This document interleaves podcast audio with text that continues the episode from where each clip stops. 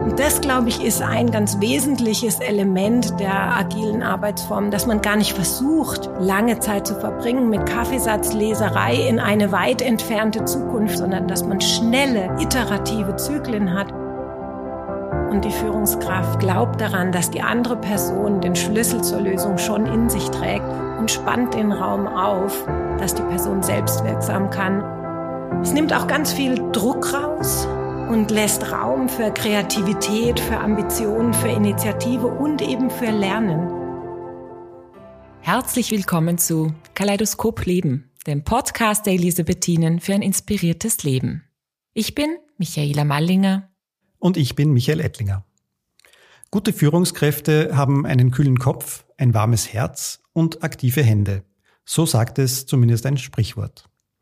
Egal, ob Sie Mitarbeiterin oder selbst Führungskraft sind, ob Sie Schülerin oder Lehrerin sind, ob Sie Kind oder Mutter bzw. Vater sind, tagtäglich machen Sie Erfahrung mit Führung. Jeder Mensch, der führt, hat sich entschieden, Verantwortung zu tragen.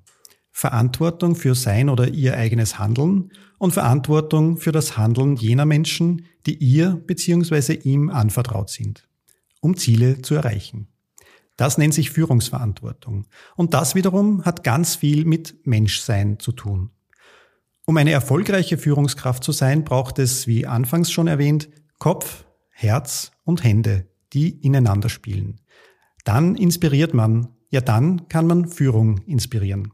Unseren heutigen Gast haben wir genau aus diesem Grund heraus kennengelernt. Sie hat uns als Führungskraft inspiriert und deshalb wollen wir mit ihr heute über neues Führen sprechen wollen erfahren, was das bedeutet und wie sie dieses Neue ganz persönlich erlebt. Herzlich willkommen, Susanne Erkens-Reck. Freue mich hier zu sein. Es ist mir wichtig, eine inspirierende, wertschätzende Arbeitsumgebung zu schaffen, in der es Freude macht zu arbeiten und in der wir beruflich und persönlich wachsen. Das sagt uns Susanne Erkens-Reg auf die Frage, was sie als Führungskraft antreibt. Frau Erkens-Reck ist seit über 25 Jahren beim Pharma-Weltkonzern Roche und seit 2020 General Manager bei Roche Austria in Wien, wo wir heute zu Gast sein dürfen. Die in Deutschland geborene, studierte Mathematikerin hat sich in ihrer beruflichen Laufbahn viel damit beschäftigt, wie man sich das Arbeitsleben gegenseitig leichter machen kann. Und aus dieser Motivation heraus hat sie den Prozess zu agilen Arbeitsformen begleitet und vorangetrieben. Was das konkret bedeutet, was daran so neuartig ist und vor allem, was das auch für Sie als Führungskraft an Veränderungen bedeutet und bedeutet hat, Darüber erfahren wir hoffentlich in dieser Folge des Podcasts der Elisabethinen für ein inspiriertes Leben mehr. Liebe Frau Erkensreck, vielen Dank, dass wir heute unser Podcast-Studio zu Ihnen verlegen durften und wir uns heute mit Ihnen über Neues Führen unterhalten dürfen.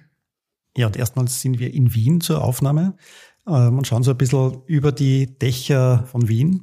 Und äh, die erste Frage betrifft jetzt aber nicht Wien, sondern das Führung äh, oder Führungskraft sein, nämlich die Frage, was bedeutet es denn, Führungskraft zu sein und was inspiriert Sie daran? Ja, als Führungskraft, was inspiriert mich daran? Ich glaube, man hat die Chance, äh, einen Raum zu öffnen, einen Rahmen zu spannen, in dem Mitarbeitende gemeinsam auf ein Ziel hinarbeiten können. Und ähm, ich glaube, besonders beglückend ist Führung, ähm, wenn es einem dabei gelingt, diesen Raum so zu öffnen, dass jeder und jede seine einzigartigen Stärken ähm, und Erfahrungen einbringen kann und willkommen ist als der oder die er oder sie ist. Und ähm, man sozusagen voller Begeisterung auf das gemeinsame Ziel hinarbeiten kann. Bei uns, bei Roche, geht es eben darum, neue, bessere Behandlungsmöglichkeiten für Krankheiten, die oft heute nicht gut behandelbar sind, diese neuen Behandlungsmöglichkeiten und diese Hoffnung für Patientinnen und ihre Angehörigen ähm, möglichst schnell zu den Patienten zu bringen, die sie brauchen. Und das ist einfach ähm, ein tolles Ziel und ein toller Sinn, äh, wofür es sich lohnt, jeden Tag herzukommen.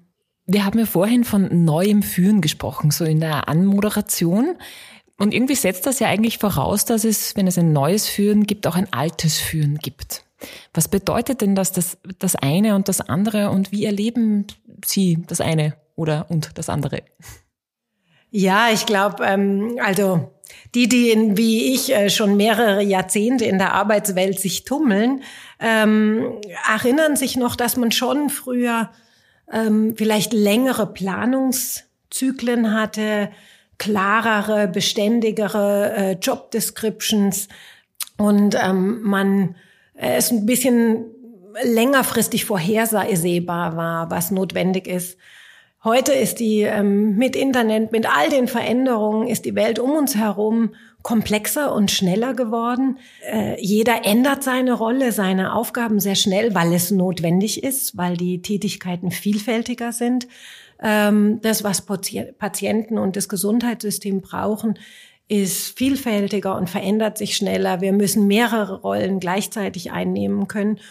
Und ähm, ich glaube, aus diesem, die Welt verändert sich um uns herum, dieses VUCA, das bedeutet eben auch, warum wir heute wirklich eine andere Führung brauchen. Ganz abgesehen davon, dass es beglückender ist. Alte Führung, glaube ich, hat schon etwas von jeder weiß, was er tun soll. Die Führungskraft sagt, was getan werden soll. Und die Erwartung an die Mitarbeitenden ist, dass die dann auch tun, was ihnen gesagt wird. Ähm, also so, da hatten wir früher so dieses Bild von der gut geölten Maschine. Jeder weiß, welches Zahnrädchen er oder sie ist und dann dreht man sich da so, ne? Ähm, und das ist eben ein Bild, was in dieser komplexen, schnellen, kreativen Welt heute nicht mehr funktioniert. Keiner von uns kann voraussehen, was notwendig ist und wie es notwendig ist. Wir müssen gemeinsam jeden Tag neue Lösungen erstellen. Wir brauchen die Kreativität und die einzigartigen Fähigkeiten von jedem. Es reicht nicht, wenn Einzelne morgens zur Arbeit kommen und sagen, ich mache, was mir gesagt wird, weil dann vieles nicht sinnvoll wäre, sondern jeder muss so viel verstehen, was wir eigentlich erreichen wollen und was wichtig ist, so dass jeder und jede selbst entscheiden können, okay, wo gebe ich mich heute rein? Wie priorisiere ich? Wo gehe ich zuerst hin? Wo tue ich es anders? Dieses selber abwägen, selber gestalten ist viel, viel stärker. Und das bedeutet eben auch dann diese Führung des ähm, gemeinsame Visionen erstellen, des Zusammenhänge erklärens, des Raumaufspannens, des Unterstützenden, ja, macht's, entscheidet, geht los, priorisiert und wenn ihr Hilfe braucht, wir Führungskräfte sind da, um euch zu unterstützen, wenn ihr wo ansteht oder Hindernisse äh, erlebt oder nicht weiter wisst. Und das ist dieses unterstützende Führung ähm, im Vergleich zu früher vielleicht schon einer mehr hierarchischen Führung. Ich da oben weiß, wie die ganzen Zusammenhänge und das Ziel und Daraus abgeleitet sage ich jedem, was er oder sie machen soll, weil man das auch in großen Jahreszyklen vorhersagen oder planen kann, weil die Welt noch eindimensionaler ist. Ja, das würde ich so sehen, so dieses eindimensional oder nicht ganz so schnell und vielschichtig, eindimensional hierarchisch mit Ansage zu einem viel kreativerischen, gemeinsamen, auf Augenhöhe unterstützenden Führungsansatz. Jetzt gibt's aber nach wie vor doch äh, Menschen, die das sehr lieben, wenn sie in die Arbeit kommen in der Früh und genau wissen, was sie zu tun haben und äh, jetzt sagen wir ein bisschen böse nicht links und nicht rechts schauen müssen, sondern nur genau das abarbeiten, was ihnen aufgetragen ist. Ähm, manche sagen, das Hirn abgeben, wenn man bei der Tür hereingeht und äh, man holt sich's wieder ab, wenn man wieder bei der Tür rausgeht.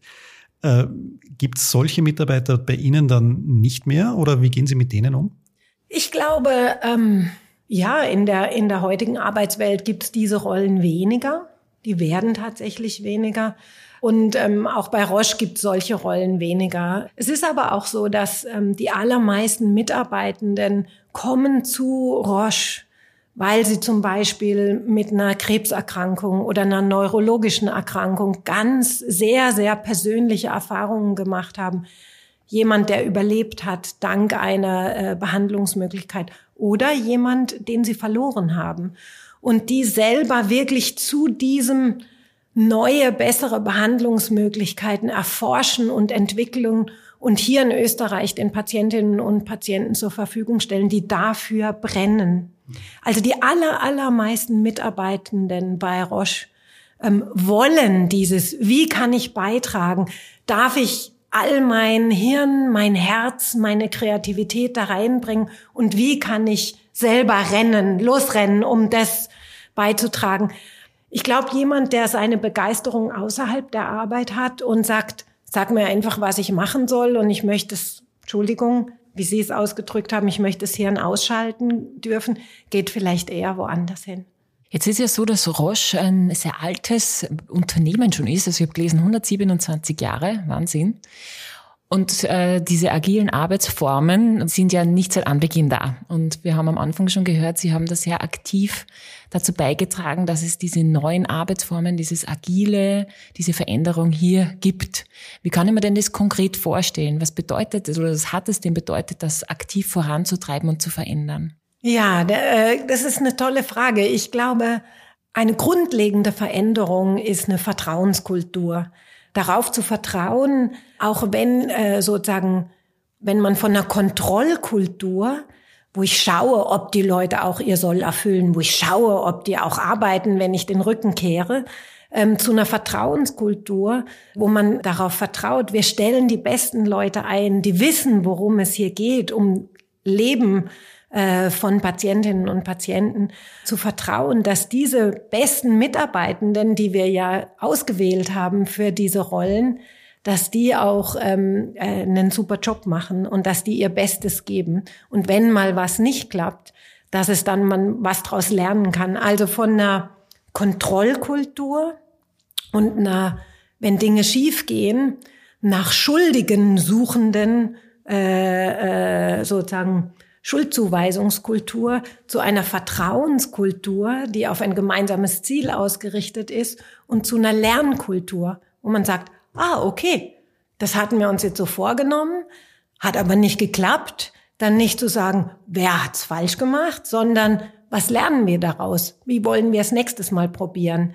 Ähm, also sozusagen äh, lange genug neugierig zu bleiben, sind Vertrauenskultur, Lernkultur sind ganz, ganz essentielle Schritte, die überhaupt ermöglichen, in diese agilen Arbeitsweisen äh, hineingehen zu können. Aber es hat ja immer schon, denke ich zumindest, äh, auch Führungskräfte gegeben, die auf sowas Wert gelegt haben, also die ihren Mitarbeitern hohes Vertrauen geschenkt haben, die darauf geschaut haben, dass die Mitarbeiter auch aus den Fehlern lernen können etc. Ähm, das werden jetzt vielleicht mehr, weil es auch mehr gefordert wird. Aber hängt das nicht ganz, ganz stark aus Ihrer Erfahrung an den jeweiligen Führungspersonen? Ich, also ich gebe Ihnen recht. Ich glaube, jeder Mensch hat seinen persönlichen Führungsstil.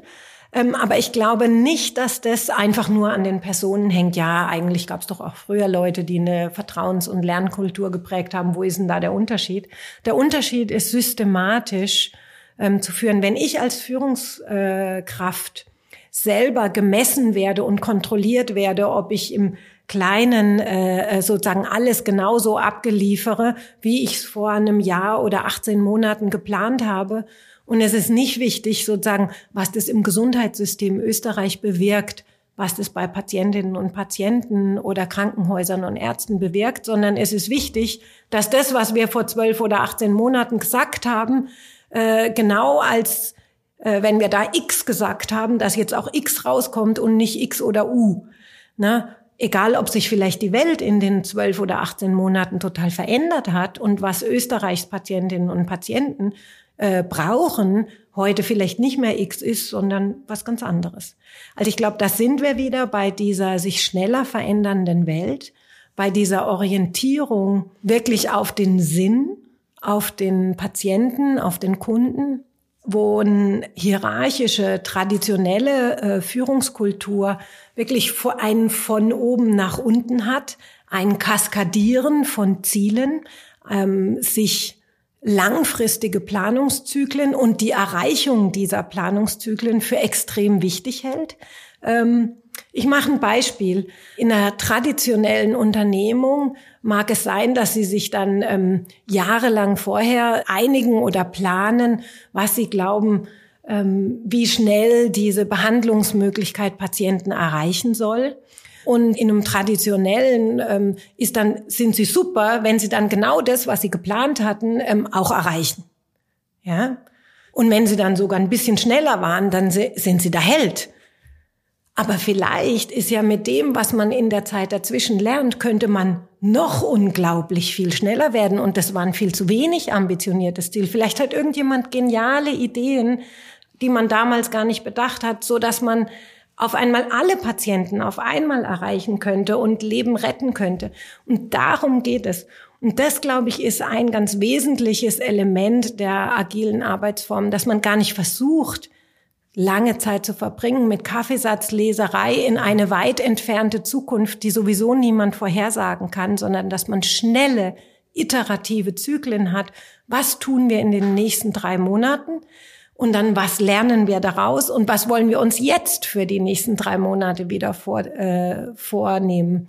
Und immer mit diesem Outcome für die Patientinnen und Patienten, für das Gesundheitssystem im Fokus, wo sozusagen besser ist besser und ob das besser ist als unser Plan, ist mal zweitrangig, sondern es muss ankommen ähm, bei den Patientinnen und Patienten und in der echten Welt und nicht auf einem Zettel, wo zehn drauf stand und ähm, ich war schlau und ich könnte ja auch eigentlich 20, aber ich habe jetzt zehn eingeloggt und deswegen bin ich mit zwölf der Hero, wo vielleicht eben 20 möglich gewesen wäre. Es nimmt auch ganz viel Druck raus und lässt Raum für Kreativität, für Ambitionen, für Initiative und eben für Lernen, für ein, für ein in Kontakt mit der Realität sein, anstatt äh, eine betriebliche Scheinrealität künstlich aufzubauen. Wenn ich Ihnen so zuhöre und mir überlege, alte Führung, neue Führung, was braucht, wie verändert sie das? Dann denke ich mal, es ist keine Checkliste. Zuerst tue ich das, dann tue ich das und dann muss ich eine Order rausgeben und dann muss ich einen Rahmen verändern, sondern wenn ich Ihnen zu, zuhöre, habe ich so das Gefühl, das hat ganz viel mit Persönlichkeit zu tun, mit einer Haltung zu tun, vielleicht auch mit einer anderen Form der Fehlerkultur, ganz viel mit Kommunikation und mit einem Fühlen, oder? Dem stimme ich absolut zu. Was waren zwei Schlüsselworte für Roche, als wir uns wirklich als globaler Weltkonzern mit 100.000 Menschen in diese äh, Transformation hineinbegeben haben? War Mindset, also Haltung, und Behavior, also Verhaltensweisen, waren Schlüsselwörter, die wir wirklich unheimlich viel darüber gesprochen haben. Äh, was ist die innere Haltung? fühle ich mich unter Druck und bin in einem angstgetriebenen äh, Verhalten, wo ich eben Vorgaben erfüllen möchte, nicht nachher als Schuldiger dastehen will, der einen Fehler gemacht hat. Oder habe ich ein Mindset, eine innere Haltung von Sinnhaftigkeit, von Beitrag zum gemeinsamen sinnvollen Ziel und von einer gegenseitigen Wertschätzung, dass ich mit meiner Einzigartigkeit beitrage und andere auch hier ihr Bestes geben und ihre Einzigartigkeit beitragen, ist also ein Mindset von Kreativität, gemeinsam gegenseitiger Wertschätzung und Sinnorientierung auf ein gemeinsames Ziel, was eben von einem inneren Gefühl des Druck und sozusagen angstgetrieben, ich sage Angst klingt, klingt wie ein großes Wort, aber ich glaube, wenn wir ehrlich sind miteinander, können manche traditionelle Arbeitsweisen können schon auch manchmal echt Ängste aussorgen. Angst vor Fehlern, ne? Oder Angst vor Fehlern, Angst vor vor vor nicht genügend gut sein, so tun, als ob man besser wäre, als man sich eigentlich fühlt. Also sozusagen von einem Druck und Angst äh, orientierten äh, inneren Haltung zu einem äh, Haltung von Wertschätzung, von Lernen, von Beitragen und von gemeinsam auf Augenhöhe Zusammenarbeit. Das wäre so dieses Thema Mindset, Haltung. Das andere Thema Behavior, Verhaltensweisen, eben in sozusagen in, in unterstützende äh, Verhaltensweisen zu gehen, in sich herausfordernde Verhaltensweisen, wo Rückmeldung ähm, sozusagen so äh, eingeübtes Verhalten ist, dass man Rückmeldungen geben kann, die nicht eine Kritik sind, du machst was falsch, sondern eine, eine Unterstützung. Ich bin so an dir interessiert, dass ich dich aufmerksam äh, genug beobachte, dass ich dir sagen kann, wo du noch besser werden kannst. Und ich habe genug Interesse an dir als Person, dass ich mir die Mühe mache, dir das zu sagen. Ne? Also dieses ähm, Verhalten, so interessiert an Verhalten und Interaktionsqualität zu sein, ähm, dass man gemeinsam Verhaltensweisen übt, wo man sich gegenseitig hilft, besser zu werden und wo man sich gegenseitig sozusagen ähm, wachsen lässt und ähm, Verhaltensweisen, die wir ja alle haben, wo man sich gegenseitig klein macht und gegenseitig füreinander eine Last ist, daran wirklich gemeinsam zu arbeiten und zu lernen, so dass man die weniger an den Tag legt. Also ja, Haltung und Verhaltensweisen Schlüssel, Schlüssel für Transformation. Sie haben jetzt gesprochen auch von, also vorher von dem Druck und vielleicht sogar Angst, was, äh, was es in alten Strukturen vielleicht gibt und von dieser, dieser Eigeninitiative und diesem eigenen Antrieb. Aber kann es nicht auch so sein, dass man in der Eigenmotivation sich dann viel, viel mehr Druck macht, als wer andere einem vielleicht Druck macht in einem Team? Ja, das ist ein ganz, ganz wichtiges und schwieriges Thema.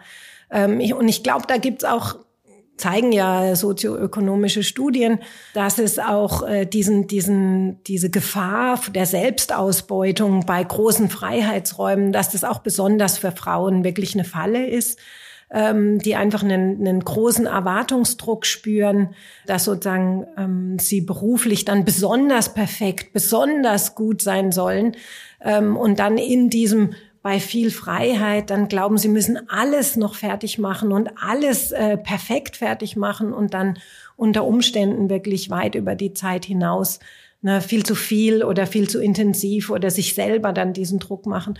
Und auch hier, glaube ich, ist dieses Miteinander wieder unheimlich wichtig, ähm, diese Rückmeldung auch für das, für das Wohlergehen sozusagen sich gegenseitig äh, zu unterstützen, dass jeder Einzelne auch dieses lernt, wo wir dann bei diesem Joy of Missing Out sind, dass man sagt nicht die Angst, irgendwas nicht mitzukriegen, sondern dass man sich freut, dass man nicht überall dabei sein muss. Das ist was, das muss man echt lernen, ne? dass das okay ist und dass man den anderen genug vertrauen kann, ne? dass man nicht jeden Termineinladung, die man bekommt, auch annehmen muss, ne? sondern dass man äh, wirklich das selber priorisieren kann. Aber das sind eben Dinge, die wir gerade, wenn wir schon lange im Berufsleben sind, sind wir ganz anders ähm, erzogen worden Ne, man muss überall hingehen, man muss alles machen, man muss alles wissen. Ähm, und das muss man erstmal loslassen und mit dem Selbstmanagement äh, lernen, anders mit sich umzugehen und diesen Druck, den man sich selbst macht, auch den ähm, sozusagen zu verändern und mit sich selber freundlicher und wertschätzender, gnädiger umzugehen. Und ist es da auch äh, in der Rolle der, der Führungspersonen die, die Mitarbeiter darin zu unterstützen, dass sie vielleicht ihre eigenen Grenzen nicht zu sehr überschreiten? Na, unbedingt. Unbedingt. Ich glaube, das ist eine der Schlüsselrollen. Absolut. Diese Arbeitgeberfürsorge. Ähm, also man, also diese neuen Arten der Zusammenarbeit heißt ja nicht einfach, jo, schau mal, dass wir die neuen Verhandlungsmöglichkeiten zu den Patienten in Österreich bringen und jetzt rennt's mal alle los. Na, es ist ja schon so, dass man auch die Führungskraft weiter die Aufgabe hat, jeden einzelnen Mitarbeitenden ähm, zu begleiten äh, und im Gespräch zu bleiben. Was tust du? Was ist wichtig? Was, was, äh, was ist schwierig? Ähm, absolut diese Nähe und diese Fürsorge, dieses echte Interesse an der Person ist natürlich weiterhin zentral, zentraler Teil von Führung, ganz egal, ob alte Führung, neue Führung. Und Sie haben vorhin noch angesprochen, dass gerade die Frauen vielleicht äh, gefährdet sind, sich zu sehr ähm, selber zu fordern oder sich dann auch zu überfordern. Verstehen das dann Frauen in der Führungsfunktion besser als die Männer? Hm, würde ich jetzt nicht denken. Ich denke einfach eben, es gibt ja viele interessante Studien, dass die, dass die Erwartung oder die Wahrnehmung von Frauen in Führungsrollen und von Männern in Führungsrollen ist eine andere. Also da gibt's eine tolle Harvard Business Review Studie, ähm, wo Studenten ein identisches Unternehmerprofil oder Unternehmerbiografie vorgelegt wurde. Der einzige Unterschied an den zwei Seiten ist einmal ist es ein Howard und einmal ist es ein Heidi. Und die Studentinnen und Studenten sollen dann nachher bewerten, was waren denn die Erfolgsfaktoren, die zu diesem äh, erfolgreichen Unternehmerleben geführt haben. Ähm, was waren die wichtigen Entscheidungen? Das evaluieren die Studenten bei Heidi und Howard genau gleich. Und dann aber auch eine inhaltliche Bewertung. Ist diese Unternehmerpersönlichkeit ähm, ein inspirierendes Rollenvorbild? Eher ja, eher nein. Ähm, würdet ihr gerne für diese Unternehmerpersönlichkeit selber arbeiten wollen? Ähm, und das ist sehr, sehr interessant. Ähm, also diese Unternehmerpersönlichkeit hat ein paar Mal sehr harte Entscheidungen oder harte äh, Maßnahmen ergreifen müssen. Und Howard wird als inspirierend und erfolgreich gesehen und die Studentinnen und Studenten möchten, also beider Geschlechter, möchten gerne für Howard arbeiten, obwohl er echt ein paar harte, krasse Entscheidungen nehmen musste ähm, und ein paar Maßnahmen getroffen hat, wo man schluckt. Ähm, Heidi dagegen wird als nicht inspirierend und nicht als Rollenvorbild gesehen, sondern so geht über Leichen. Ähm, und sie würden nicht für sie arbeiten wollen. Das heißt, das Risiko für Frauen in Führungspersönlichkeiten ähm, sozusagen von diesem mag ich, finde ich gut, finde ich eine tolle Person, die Gefahr, abgelehnt zu werden, ist für eine Frau viel, viel höher. Und wir alle, Männer und Frauen, spüren das intuitiv, unbewusst. Das heißt, Frauen haben viel, viel mehr Druck, dass wenn sie sozusagen im Business sind, wenn sie führen, dass sie sich viel, viel, viel mehr Mühe geben müssen, dabei nicht total abgelehnt zu werden. Und das ist einfach, jo, ähm, wenn man mehr Challenge hat, dann ist es halt nachher auch echt, hat man mehr Druck. Und äh, ja, mit dem ist dann auch schwieriger umzugehen. Das heißt, als Frau in der Führung muss man damit leben, dass man nicht beliebt ist. Dass man sich viel mehr anstrengen muss, dass man überhaupt noch äh, als beliebt oder als gute Person wahrgenommen wird. Ja. Plus, dann gibt's ja noch die Doppel- und Mehrfachbelastung von vielen Frauen. Wenn, also Sie haben ja selber äh, zwei Töchter, wie wir äh, von Ihnen erfahren haben. Wie ist es Ihnen da gegangen? Diese auch Doppelbelastung als Mutter, wo man ja von der Mutter noch mehr erwartet als vom Vater in der, in der Familienrolle. Ja, und gerade hier in Österreich ist das ja wirklich noch, äh, ist es wirklich noch Steinzeit. Also als meine Kinder klein waren, fand ich das schon echt spannend mein Mann und ich, der, er arbeitet auch voll und wir haben uns das wirklich sehr, sehr äh, gleichberechtigt aufgeteilt und, und uns die Kinder- und Haushaltsthemen super aufgeteilt. Ähm, und das war schon spannend. Also ich habe unendlich viele Fragen gekriegt. Ja, wie machst du denn das und wie geht es und wie verkraften das deine Kinder? Mein Mann hat fast keine Fragen gekriegt, weil jeder davon ausgegangen ist, gut, die haben jetzt Kinder, das hat für ihn nichts zu bedeuten. Wenn ich in einem Meeting spät abends teilgenommen habe, habe ich die Fragen gekriegt, ähm, was, wie, was machst du hier? Äh, musst du nicht bei deinen Kindern sein? Wenn mein Mann das Spätabendsmeeting abgesagt hat und weil er früh gehen musste, um die, sich um die Kinder zu kümmern, hat er Fragen bekommen. Ja, wieso bist du heute Abend nicht dabei? Äh, hat deine Frau keine Zeit? Ähm, und diese unbewusste Ungleichbehandlung des äh, äh, gesellschaftlichen Umfeldes ist schon, hat mich echt überrascht. Und ich versuche es mir selber äh, heute wirklich zur Regel zu machen, dass ich die jungen Väter genau die gleichen Sachen frage wie die jungen Mütter. Also wenn ein junger Kollege im Unternehmen uns fröhlich mit, freut, sich mitteilt, dass sie das erste Kind erwarten, frage ich eben auch, und weißt du schon, wie du es, ach, herzlichen Glückwunsch, weißt du schon, wie du es machen wirst?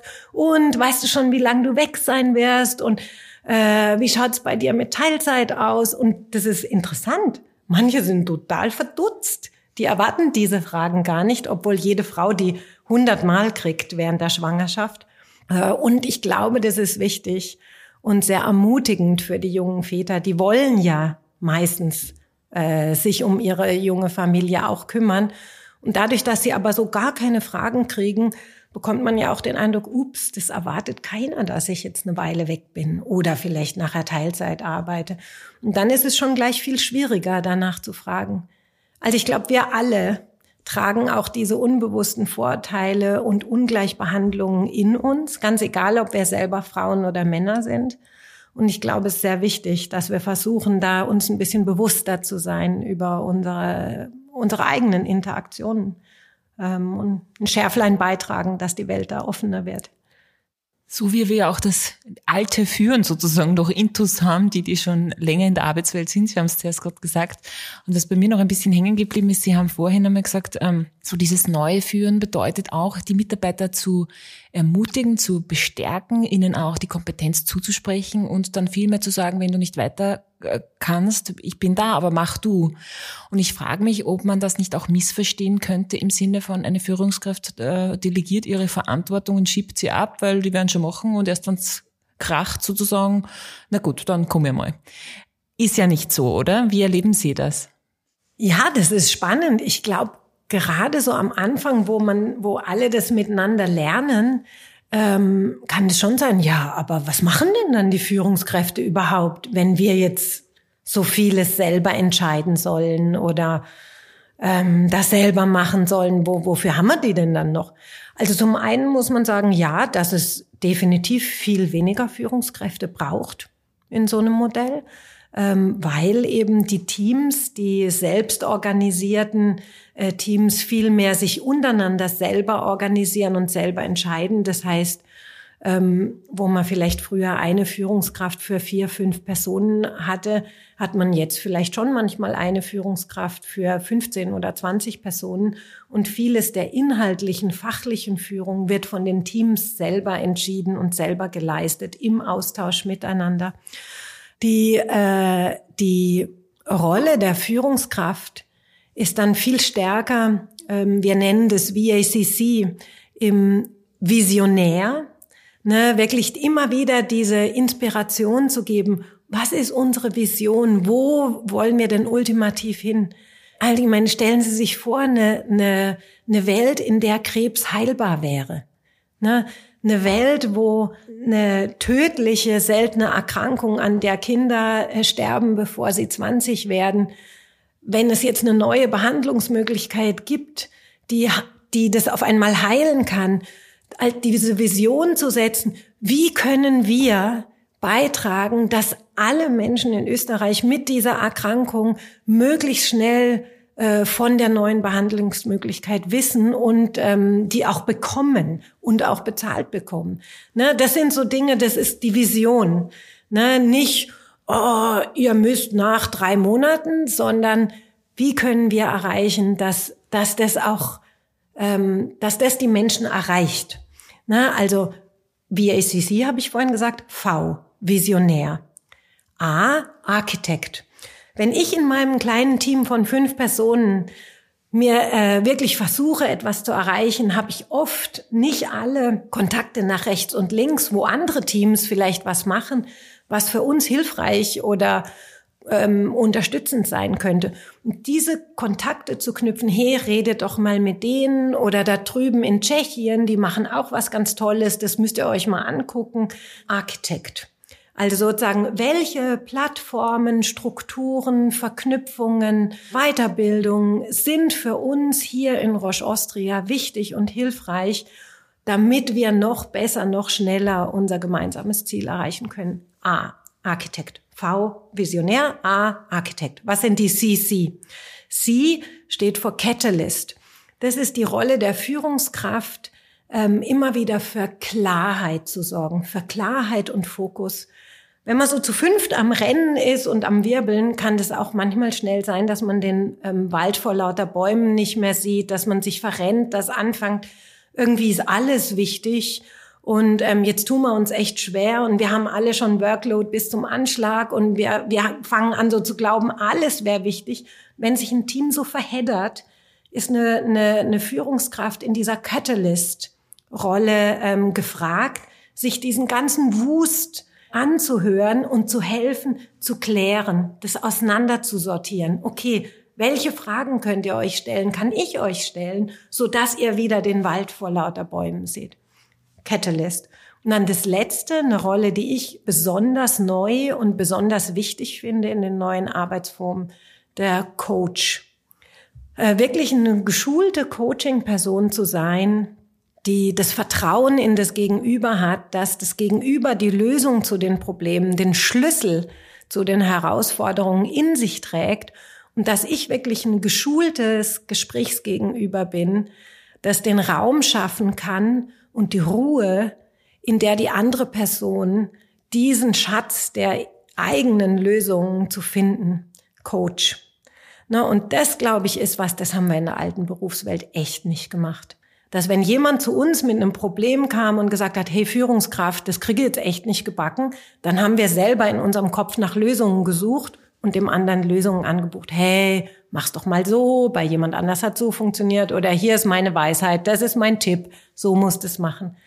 Und der Coach, die Führungskraft, glaubt daran, dass die andere Person den Schlüssel zur Lösung schon in sich trägt und spannt den Raum auf, dass die Person selbst wirksam kann und ist einfach neugierig, was die kreative zu dieser einzigartigen Person passenden Lösung ist ähm, und wie die Person diesen Schlüssel finden wird. Also wie ACC, Visionär, Architekt, Katalyst und Coach sind so die vier Dimensionen der neuen Führung. Ähm, und das ist schon echt anders. Das hört sich sehr spannend und inspirierend an. Äh, und wir könnten Ihnen noch lange zuhören. Wir müssen aber schon langsam zum Ende unserer Podcast-Folge kommen. Und wie Sie wissen, heißt unser Podcast der Podcast der Elisabethinen für ein inspiriertes Leben. Und daher unsere Abschlussfrage an Sie, liebe Frau Erkensreck. Was inspiriert Sie in Ihrem Leben? Ja, die Welt offener machen für jeden Einzelnen. Wir haben alle Situationen, wo wir uns anders fühlen und fürchten, dass wir dieses Anderssein verstecken wollen. Für mich war es lang dieses Führungsfrau mit Familie, uff, ne, oder boah, ich bin so laut, ich lach so laut. Das fanden früher Leute echt komisch im Arbeitsumfeld. Ich möchte mein Schärflein beitragen, dass äh, Frauen, Männer, Transgender, jung, alt, Kulturhintergrund, Nationalität, dass jeder als der oder die einzigartige, der er oder sie ist, willkommen ist, auch in der Arbeitswelt, dass wir miteinander mehr neugierig sind und so gemeinsam eine Welt schaffen, die offener ist ähm, für jeden Einzelnen und nicht so bewertend und ein Schablonenöhr schafft, durch das jeder durch muss, sondern ja, dass man sein darf, wer man ist. Vielen Dank auch von mir für Ihre inspirierenden Worte aus der Führungswelt sozusagen. Und auch Ihnen, liebe Zuhörerinnen und Zuhörer, danke fürs Dabeisein. Mehr Infos zu unserem Podcast gibt's wie immer auf www.die-elisabethinen.at. Vorbeiklicken und nachschauen. Und wir freuen uns, wenn Sie mit uns in Kontakt treten. Schreiben Sie uns, welche Fragen Sie beschäftigen oder hinterlassen Sie uns Ihr Feedback unter podcast.die-elisabethinen.at. Und wenn Ihnen unser Podcast gefällt, freuen wir uns über eine nette Rezension oder eine 5-Sterne-Bewertung. Kaleidoskop Leben, der Podcast der Elisabethinen für ein inspiriertes Leben. Jeden zweiten Mittwoch neu auf www.die-elisabethinen.at und überall, wo Sie gerne Podcasts hören.